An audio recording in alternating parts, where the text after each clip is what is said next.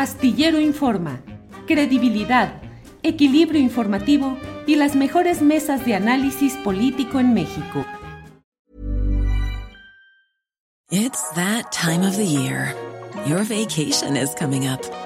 You can already hear the beach waves, feel the warm breeze, relax and think about work. You really, really want it all to work out while you're away. Monday.com gives you and the team that peace of mind. When all work is on one platform and everyone's in sync, things just flow wherever you are. Tap the banner to go to Monday.com. Hey, it's Ryan Reynolds, and I'm here with Keith, co star of my upcoming film, If, only in theaters, May 17th. Do you want to tell people the big news?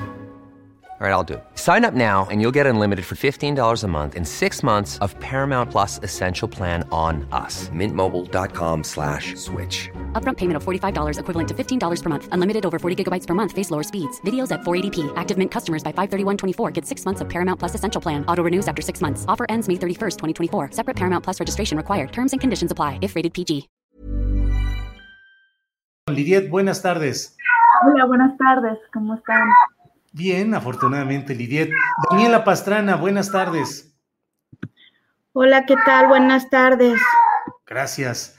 Comienzo con Lidiet. Lidiet, leí un artículo tuyo en el cual haces primero una relatoría de casos que tú conociste, específicamente Casitas del Sur, eh, y otro tema, el del asilo de la señora conocida como Mamá Rosa en Michoacán y luego planteas alguna serie de preguntas al final del artículo acerca de qué es lo que ha, las medidas de protección que se tomaron en este caso. ¿Qué nos platicas, qué compartes con nosotros de ese artículo y esa visión, Lidia, por favor?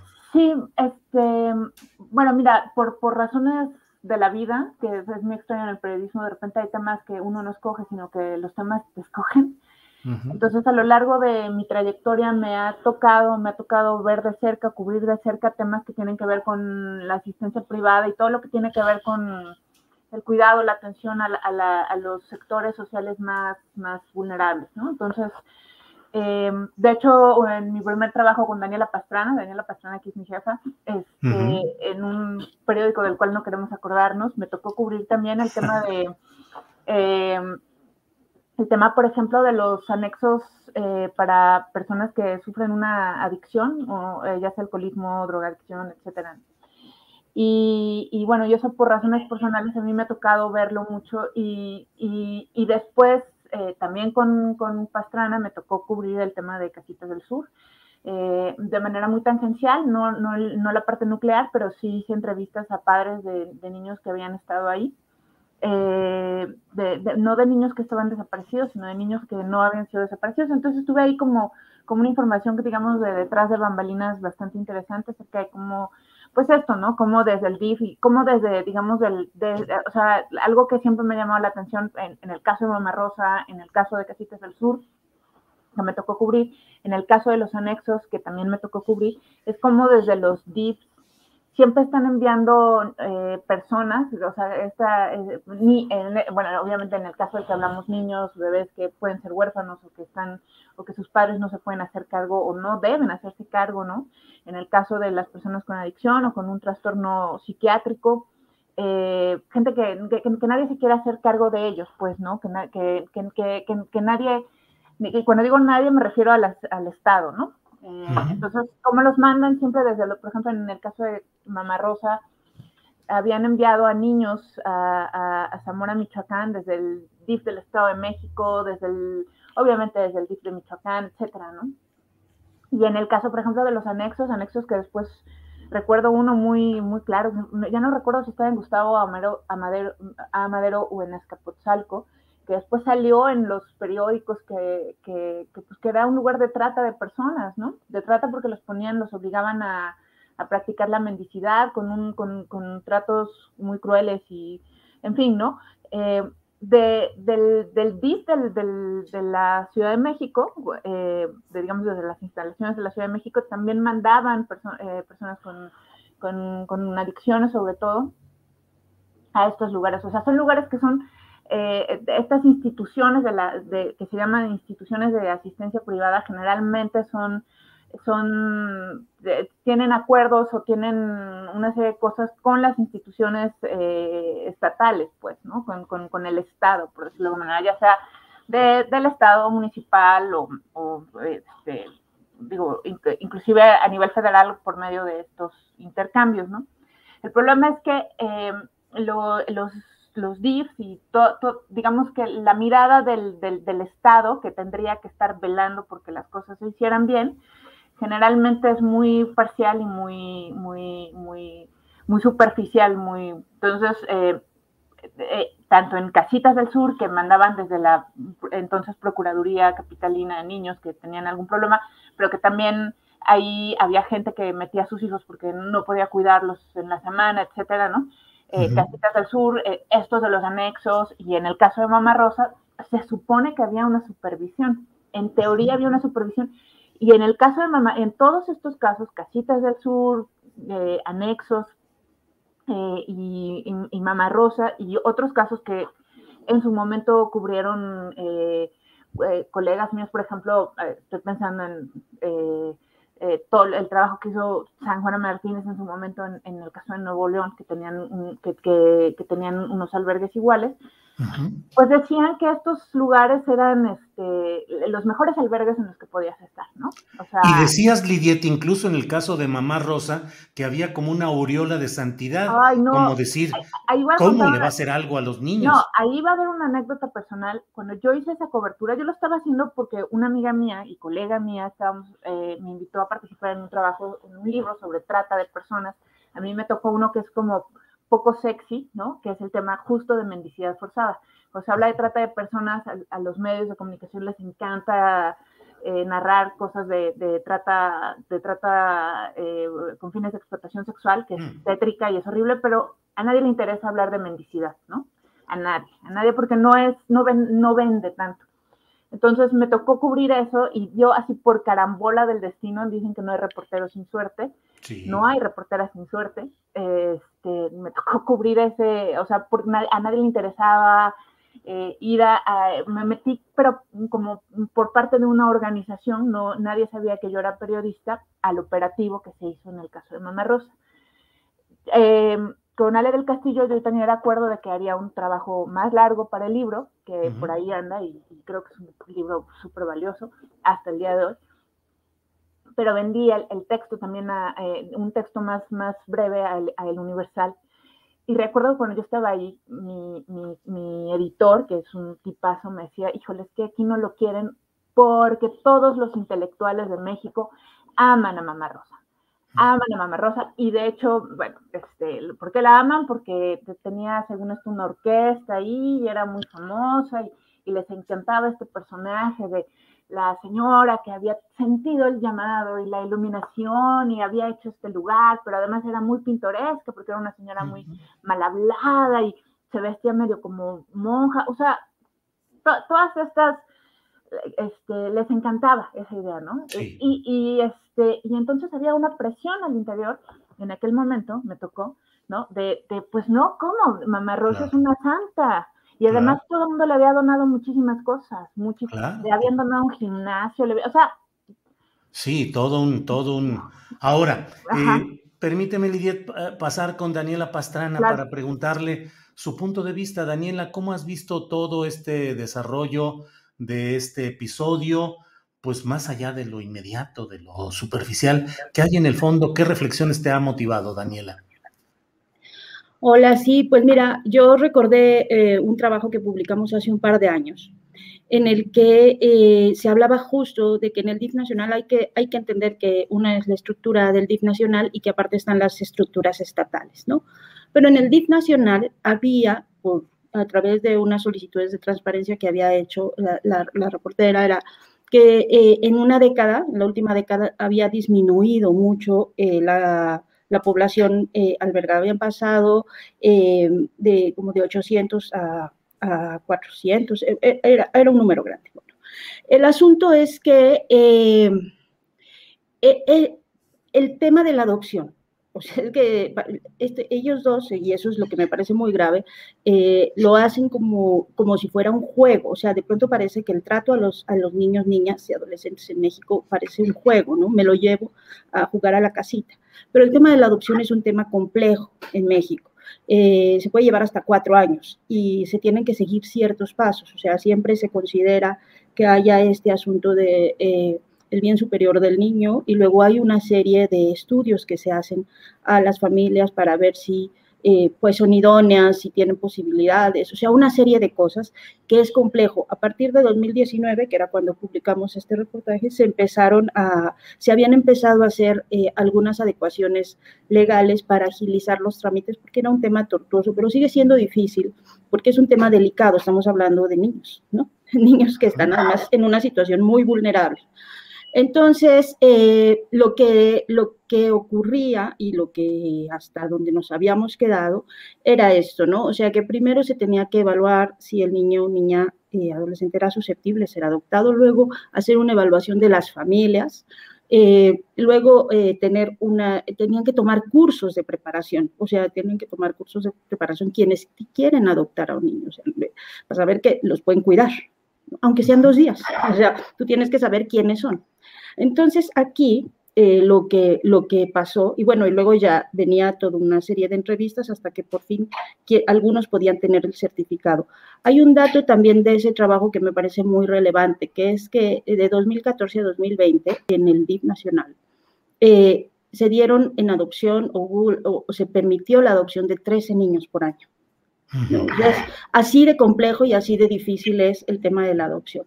Entonces, el hecho de que con esa facilidad se, la hayan, se hayan llevado a un niño, bueno, Lidia lo dijo, lo escribió muy bien en su columna, eh, pues plantea dos temas centrales, ¿no? Uno es quién autorizó, qué protocolos tuvieron, por qué fue fast track, qué estudios les hicieron, qué, digamos, cuántos cursos tomaron para saber que, se, pueden cuidar niños, o sea, todo ese tipo que de cosas que en cualquier ciudadano es complejo. Aquí, por el tema de yo me lo llevo, eh, se lo saltaron. Entonces, eso es un tema importante. Y el otro, que pues es también muy relevante, es el uso de las imágenes. El uso de las imágenes que en el caso pues de Mariana Rodríguez, pues, e, ella cobra por su marca, ¿no? Ella cobra por usar imágenes en, Twitter. Entonces, el uso de las imágenes, que en México además está penado, y nosotros en medios de comunicación siempre tenemos esos dilemas de qué tanto sí, de qué tanto no, de que si no, con autorización o no autorización, ese niño tiene derechos. Y uno de sus derechos principales es que no se puede usar su imagen. ¿No? Esa es una de las cosas más importantes de, estos derechos. Entonces, la publicación de las fotos, la difusión de su identidad, eh, pues es un delito, es un delito y, tendrían que dar una respuesta. O sea, no es un tema de si me gusta o no me gusta, o de si estuvo bien o no estuvo bien, es que hay una serie de violaciones a derechos humanos y además a la legislación que tendrían que cuidar los gobernantes, ¿no? Para empezar. Gracias, Daniela. Eh, Lidiet, en el artículo que publicaste en pie de página, eh, al final haces una serie de preguntas y dices, ¿sabemos si Mariana Rodríguez tiene la capacidad y responsabilidad necesarias para atender a un bebé que tiene un problema serio de salud? ¿Sabemos si se hicieron pruebas adecuadas a su esposo para asegurarse de que el gobernador no fuera un riesgo para la integridad del bebé?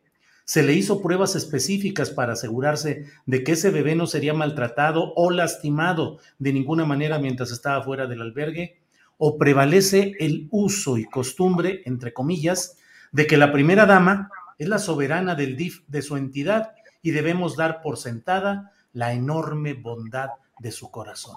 Lidiet, es que luego hay esa idea que está circulando también en las redes sociales. Pues hombre, están haciendo las cosas bien, cuando menos los atienden, son un dechado de bondad y de amor y de cariño para los niños. ¿Qué puede haber de malo en que hagas eso? Por eso a mí me recordó mucho el tema de Mamá Rosa, porque era el mismo discurso.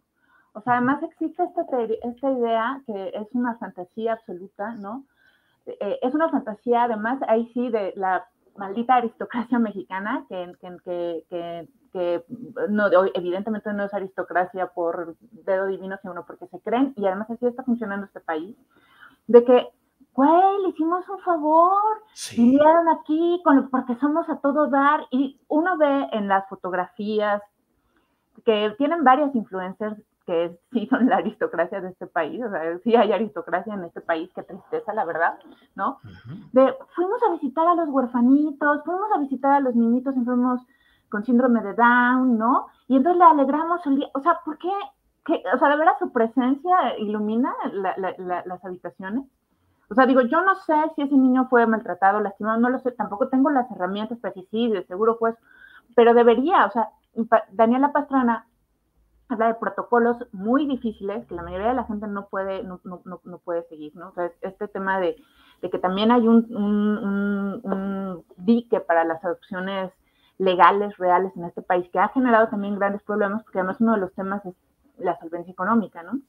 Que mucha gente no logra, no logra eh, rebasar, y también cosas que se siguen, que se siguen haciendo, por ejemplo, ciertos, ciertas trabas para, este, para, eh, familias uniparentales, en fin, ¿no? Muchas cosas que, todavía están ahí, que digo que, que, es una discusión ahí presente.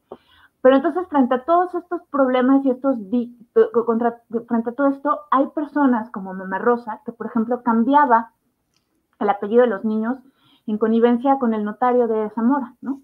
Y hay personas como Mariana Rodríguez que puede utilizar el rostro de, una, de, un bebé, que además no sabemos su historia, ¿no? Y, no tenemos por qué saberla, o sea, no tendría por qué ser.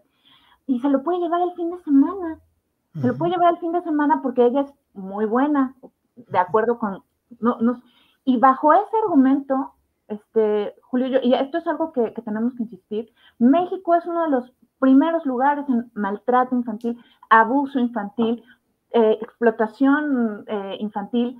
Eh, es decir, porque hay esta idea de que es que son muy buenas, pero es que no, no, no se trata de ser muy bueno o no muy bueno, se trata de que haya protocolos claros, de que haya recursos claros, que haya una profesionalización, una profesionalización. En eso tendría que estar ocupada, si es realmente ella la presidenta del DIF, ¿Qué profesionalización se está dando? No, ay, este bebé me gustó, tuve un, contacto especial con él, no, pero porque hay otros 800 bebés que a lo mejor no tuviste un contacto especial, ¿no? Y que requieren profesionalización, dinero, que requieren una serie de cosas muy específicas y que, y que se tiene que asegurar para el futuro. De verdad, es que este país con su infancia tiene deudas gigantescas, a nadie le importa, es uno de los temas menos presentes en, en, en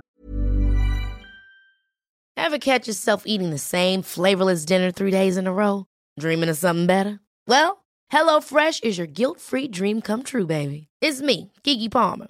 Let's wake up those taste buds with hot, juicy pecan-crusted chicken or garlic butter shrimp scampi. Mm. Hello Fresh. Stop dreaming of all the delicious possibilities and dig in at HelloFresh.com. Let's get this dinner party started. Hey, it's Ryan Reynolds, and I'm here with Keith, co star of my upcoming film, If, only in theaters, May 17th. Do you want to tell people the big news? All right, I'll do it. Sign up now and you'll get unlimited for $15 a month in six months of Paramount Plus Essential Plan on us. Mintmobile.com slash switch. Upfront payment of $45 equivalent to $15 per month. Unlimited over 40 gigabytes per month. Face lower speeds. Videos at 480p. Active Mint customers by 531.24 get six months of Paramount Plus Essential Plan. Auto renews after six months. Offer ends May 31st, 2024. Separate Paramount Plus registration required. Terms and conditions apply if rated PG. En la prensa, a mí me duele mucho, me, me, me rompe el corazón Eh, esa cobertura que hice de ese lugar para mí fue tétrica, o sea, son infancias perdidas, pero no solo la infancia, son años de maltrato. en, ese, en, ese, albergue había gente que tenía ya 40 años y nunca había salido, ¿no? O sea, de eso estamos hablando y eso pasa en este país. Sabemos de Mamá Rosa porque fue un escándalo. ¿Cuántos hay así? No lo sabemos, porque a nadie le importa. Es, es la verdad, la, verdad es un tema a mí que me, que, me rebasa, ¿no? Que, eh, que me rompe el alma en mil pedazos y por eso me, me parece una irresponsabilidad lo que hacen estos mis reyes, eh, esta mezcla de política con influencer es, es este, no, no creo que nos lleve a ningún lugar, o sea, hay que poner límites claros a lo que se está, lo que está ocurriendo en el país, la verdad, ¿no? Y, bueno, pues hasta ahí, ya, ya me enojé, ya me salió toda la víscera. Pues de eso se trata, digo, finalmente, pues tenemos que decir las cosas como son. Daniela Pastrana, eh, Lidiet toca este tema de la construcción del poder político mediante el uso de las, de las redes sociales, en particular los influenciadores, llamados influencers, y en este caso, pues el ejemplo de Nuevo León de la llegada al poder de un par de personas, porque en los hechos cogobiernan eh, gracias a las redes sociales, como antes había sucedido también con las redes sociales para impulsar al anterior gobernador de Nuevo León, eh, Jaime Rodríguez Calderón, denominado el Bronco. ¿En qué etapa estamos en esa construcción de presuntas realidades a partir de trucos propagandísticos o internéticos, Daniel? Bueno, yo a todos y a todas las personas en este país les recomendaría leer un trabajo que escribió Daniel Arrea, que está publicado en pie página, que se llama Tú puedes ser como nosotros, y que es un retrato y es un perfil de esta pareja eh, que gobierna Nuevo León y que habla de esto, ¿no? De esta élite, de por qué les damos like, ¿no? ¿Por qué, por qué a esta pareja de, de, ricos, blancos, exitosos, o sea, con toda esta construcción que se hace a través de las redes sociales, por qué representan una aspiración? Es realmente un trabajo excepcional eh, que, que, retrata muy bien eh, no solo a la élite, sino a la sociedad que finalmente se ve reflejada en, en, ese, en esos personajes, en esa Mariana Rodríguez que se viste de, de, princesa y que da vueltas. Sí, o sea, unas cosas que de pronto eh, parecerían hasta cómicas si no estuviéramos hablando de, una, de un nivel de banalización que llega a estos extremos. Ya estamos hablando de un país, como bien lo decía ahorita eh, Lidiet, que tiene pues de los primeros índices de maltrato infantil, pero además que tiene unos problemas de trata, también de trata y lo tuvimos el año pasado con este informe tan desgarrador que hizo la Oficina de los Derechos de la Infancia en las escuelas. O sea, eh, un problema tan serio de ataque y de trato y de maltrato a, niñas, niños, que, que no puede ser que se banalice de este modo en este asunto de sí, como bien dices, somos muy buenos, somos muy lindos, soy una princesa y soy ahora la hada madrina que me lo llevo a mi casa dos días para que sea feliz porque pues mi noble corazón eh, lo permite, vamos a jugar y además luego creo que voy a, voy, a ver cómo, este, creo que de pronto vi un video también en el que el niño le, le, da como un golpe y ay, me lo merezco, o sea, es esta cosa de llevar al nivel de, de telenovela eh, cotidiana, eh, una cosa que es la, eh, pues, el ejercicio del gobierno y de tirar por la borda todo lo que sean pues políticas públicas que pues han, han, llevado años construir en algunos casos, en otros todavía estamos muy lejos y en un tema que es súper delicado porque efectivamente el, tema de, eso lo hemos trabajado muchísimo, el tema de políticas públicas hacia la infancia, hacia la primera infancia, es una de las grandes carencias que tiene este país. Todos hablamos de niños, ay, qué lindo, qué hermoso, pero las políticas públicas claras hacia la primera infancia son eh, todavía tienen demasiadas carencias, todavía hay mucho que trabajar como para que además estemos en este nivel de, banalización, que es finalmente lo que hacen, ¿no? Y lo hacen con todos los temas, pero pues hay unos que son muchísimo más sensibles, ¿no? Eh, eh, por esto mismo, ¿no? O sea, por, por el nivel de gravedad que tenemos, yo no sé, bueno, a mí ese, ese estudio de, que se presentó el año pasado fue una de las cosas que yo creo que más me dolió leer del año pasado, eh, eh, todas, todas estas historias que dice uno, bueno, ¿por qué? ¿Por qué hay gente que trata así a los, a, los niños, a las niñas? ¿Y por qué? ¿Y por qué la sociedad civil no le parece tan importante como otras cosas, no? O sea, de pronto hay cosas que uno ve que se hacen virales que dices, ¿y eso qué?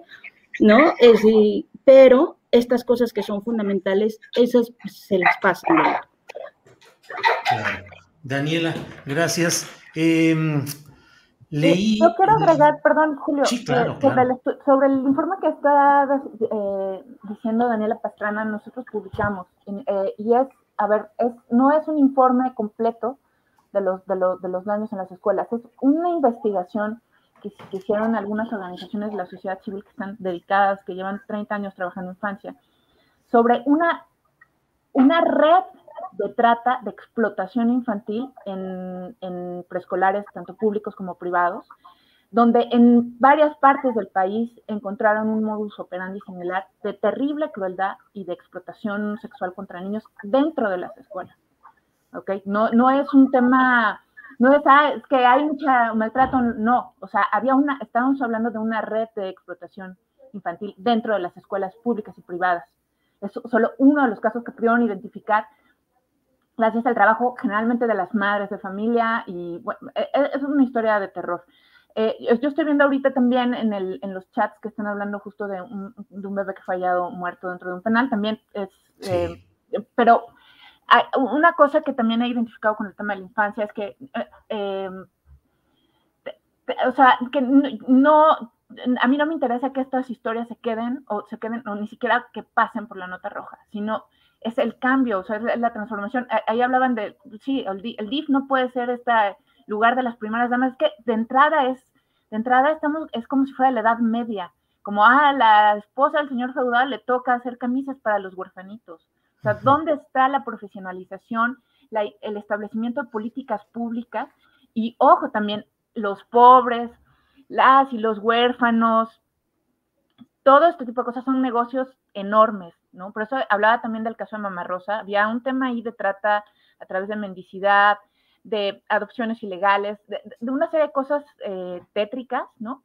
Entonces, por eso se tiene, se tiene que hablar de una profesionalización, una institucionalización y una serie de, cosas específicas, de, digamos, se tienen que hacer cosas específicas a nivel sistémico para poder ir pensando realmente desmontar esta, esto que, que, que, pasa en el país, ¿no? Y que pasa y que sigue pasando y que seguro con la pandemia se agravó bastante más. Y perdón por interrumpir. No, no, no, Lidieta, al contrario. Este es casi un aviso de rutina. Eh, ya nos desmonetizaron nuestro programa, eh, pero lo sabíamos y lo hicimos conscientemente ayer a la hora de preparar nuestro programa de hoy, ayer en la noche. El ala femenina de este equipo de la tripulación astillero dijo, aunque nos desmoneticen, sin ninguna discusión, hagamos este tema, invitemos a Daniela y a Lidiet para que hablemos claramente de este asunto. Así es que, pues estamos muy conscientes y estamos muy claros de que iba a haber esta reacción de desmonetizar el programa, que finalmente eso es lo de menos. Lo importante es poder decir las cosas y tener opiniones como en esta ocasión. Daniela, leo dentro del artículo que hizo eh, Lidiet una referencia a Mariana Rodríguez Inc. y una referencia a que es una marca registrada y que Daniela Rea documentó cada imagen, cada palabra, cada respiro que ella registra en sus redes, le reditúa económicamente. Según un tabulador publicado por el periódico Excelsior, cuando Mariana tenía 1.2 millones de seguidores en Instagram, y dice aquí que ya en octubre tenía 2.1 millones, una historia individual se cuantificaba en 400 dólares, un post en el feed en 1.200 dólares y 2.500 dólares por un giveaway. ¿Cuántos dólares le habrá retribuido el bebé que el DIF le prestó un fin de semana como si fuera un objeto? Esta pregunta la hace Lidia. ¿Qué opinas, Daniela? Sí, pues es justamente ese artículo del que, del, al que me refería hace un rato que me parece a mí que todos tenemos que leer. Eh, en el que, eh, pues justamente lo que decía al inicio, o sea, es una marca registrada y no solo es el uso ilegal de las imágenes, porque, porque los niños tienen derecho a, su, a la protección de su identidad y de su imagen, sino que además es un lucro, ¿no? Porque al final de cuentas, pues justamente eh, por cada una de esas historias gana dinero. Entonces eso lo hace doblemente grave. Eso, digamos que le va eh, aumentando agravantes al asunto. Primero el, el, primero, el primer paso es la salida sin ningún protocolo, sin ninguna, y que tiene que responder el DIF, o sea, tiene que responder quién autorizó, por qué autorizaron, eh, qué, pasos siguieron, o, qué, o sea, un, gobernador puede llegar y sacar a la gente de la cárcel así sin, sin, sin sin que haya un juicio de por medio, o sea, es rey, o alguna cosa así, o como por qué pueden llegar y salir, o sea, ¿quién da esas autorizaciones saltándose todos los pasos que puede tener eh, eh, otras personas? Luego está el asunto de la violación a un derecho clave que es eh, con la difusión de las fotos que no tenían autorización de difundir ninguna foto. Y el otro, el último es, además, hay un lucro hay un lucro porque finalmente gana dinero por, poner su video de, que si el niño le pega o no le pega o cualquier cosa. Hay un lucro por cada una de estas imágenes que difundió porque ella gana dinero con eso. Es esta relación muy perversa entre que pues sí son el gobierno, pero pues tiene su marca registrada, entonces cada cosa que haga y cada cosa que se le aplauda o no se le aplauda, pues tiene un, un ingreso por eso. Y entonces cada una de estas historias que a nosotros, a muchos nos pueden este, molestar, ofender, eh, algunos nos pueden parecer como simplemente excesos o, algunos les pueden parecer como que pues están muy bien, por cada una de esas cosas ella gana dinero, ¿no? No es una, no es una cosa así nada más como, como, como graciosa, o sea, gana dinero, hay un lucro que tiene por, por cada una de las difusiones que tiene en, en su cuenta. Entonces, son, son como agravantes uno tras otro del caso y que sí creo que sí, que, que, pues que tenemos que empezar a ponerle alto a estas cosas, eh, a, decir no, o a decir esto no está bien, porque pues va como en ascenso. Si ellos tienen cuánto tiempo en el poder, menos de un año. Eh, y entonces ya como que cada vez vemos que van rebasando límites, rebasando límites, rebasando límites, porque pues ya estaba eh, pues el uso, por ejemplo, de su imagen para, para eh, ir a ver a niños con cáncer, o sea, con toda esta explotación con la que pues, tenía unas ganancias, ¿no? Con esta explotación de la imagen de, de Pero además, eh, pues ahora tenemos esta, que es sacar ilegalmente, porque es ilegal, o sea, no hay forma de decirlo de otro modo, es ilegal que saquen a los niños de dos días, quien, cualquier persona saque a los niños de, de, este, pues de, estas estancias del DIF dos días. O sea, nadie puede hacerlo así nomás. Entonces, eh, es esta ilegalidad y luego, y además con, los niños. Y luego dices, ¿y cuál sigue? ¿Y cuál sigue? ¿Y cuál sigue? O sea, ¿a qué vamos a llegar después de dos o tres años, no? Porque pues parece que tienen posibilidades y permiso para hacer lo que se les dé la gana y lo que se les ocurra. Y con temas muy delicados, pues estar eh, pues ganando dinero. Me parece atroz. Claro, claro. Pues uh, Lidiet Carrión, muchas gracias por esta oportunidad de, de platicar contigo, de tener tu punto de vista eh, fundado y enérgico como ciudadana y como periodista, cual debe ser. Así es que muchas gracias. Si hay algo que quieras agregar, algo pendiente, con mucho gusto y por lo pronto agradecerte.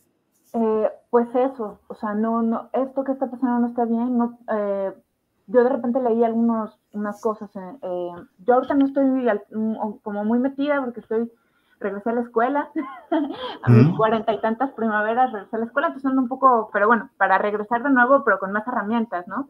Porque yo, yo, una cosa, una cosa que insisto, el, el, país es de terror y para la infancia es de terror, pero debemos cambiarlo. O sea, no nos podemos quedar con que ya no se pudo hacer nada, ¿me explico? Eh, tenemos, o sea, por, por, y no quiero usar el lugar común de por nuestras hijas e hijos, sino de verdad, o sea, sí podemos transformar esta sociedad. Entonces, no nos quedamos nada más en la anécdota, o sea, sí tenemos que llevar hasta las últimas consecuencias estos cambios que se necesitan, ¿no? Eh, y no dejar, no, no, no, no, no, no volverlo nada más eh, objeto de, de burlarnos a estos estúpidos, no, lo que dice Pastrana es muy importante. Ella gana mucho dinero. ¿Cómo puede ser? O sea, si se dan cuenta la cantidad de explotación que sufrimos, o sea, ganan dinero de nuestra, de, desde, a partir de, nuestra miseria, de, nuestro sufrimiento como, como país y como pueblo. Entonces sí tenemos que reflexionar y, a, profundidad y defender a la infancia de este país de, la manera que, de, pero de, una manera cabal, pensada, inteligente, eh, porque sí lo podemos transformar, ¿no? Y, y, sí urge transformarlo. Y bueno, pues con eso, con eso me quedo. Gracias, gracias, Lidiet Carrión. Daniela Pastrana, agradeciendo tu participación de hoy, lo que quieras agregar o lo que creas que quedó pendiente. No, nada más decir que sí es, o sea, sí creo que es muy importante que pongamos más atención en los temas de la infancia. Ese es un tema que ha sido constante desde hace muchos años en, en, general, en la red de periodistas de a pie, y porque a veces eh, solo nos ocupamos cuando ya están las tragedias, o sea, cuando explota eh, Mama Rosa, eh, cuando eh, sale el informe tal, o cuando hay una cosa de un asesinato, cualquier cosa, pero cuando está la tragedia, entonces volteamos a ver qué está pasando con estas violencias hacia las infancias. Y creo que necesitamos verlo, y necesitamos verlo en todos los niveles, no ser tolerantes con, pues, con estas cosas, o sea, no es como un nivel distinto es un nivel grave. O sea, lo que ocurrió es grave, no, no, no se puede ver como que, bueno, este, pues tuvieron una falta, no, es grave, es muy grave. Y en ese, en, porque en la medida en la que vamos rebasando límites, pues terminamos pues, con tantas historias tan tristes y dolorosas que hemos estado contando en, los últimos años en este país, ¿no? Entonces, eh, sí creo que hay que voltear a verlo. Los medios tenemos que estar, que estar mucho más atentos y eh, y no verlo como una cosa, pues así como dice Lid, no como una cosa anecdótica, sino o como una cosa que ya pasó y ahora esperemos a ver qué ocurrencias tienen la próxima semana, sino, sino de verdad plantearnos que esto es una cosa que no debería haber ocurrido, pero que además no debe repetirse y que hay que decírselos con toda claridad. Pues uh, Lidiet y Daniela, muchas gracias por la confianza, por la amabilidad de estar aquí, por la información por la puntualización. Gracias por el periodismo. Gracias y seguimos adelante. Hasta luego. Gracias, Julio. Hasta luego. Hasta luego.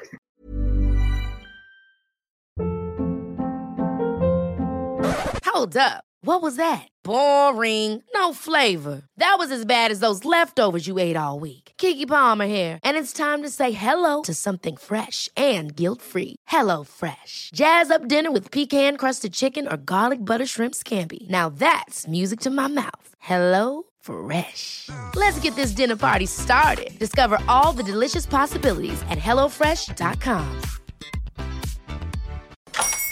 Hola, buenos días, mi pana. Buenos días, bienvenido a Sherwin Williams. ¡Ey! ¿Qué onda, compadre? ¿Qué onda? Ya tengo lista la pintura que ordenaste en el ProPlus app. Con más de 6.000 representantes en nuestras tiendas listos para atenderte en tu idioma y beneficios para contratistas que encontrarás en aliadopro.com. En Sherwin Williams somos el aliado del PRO.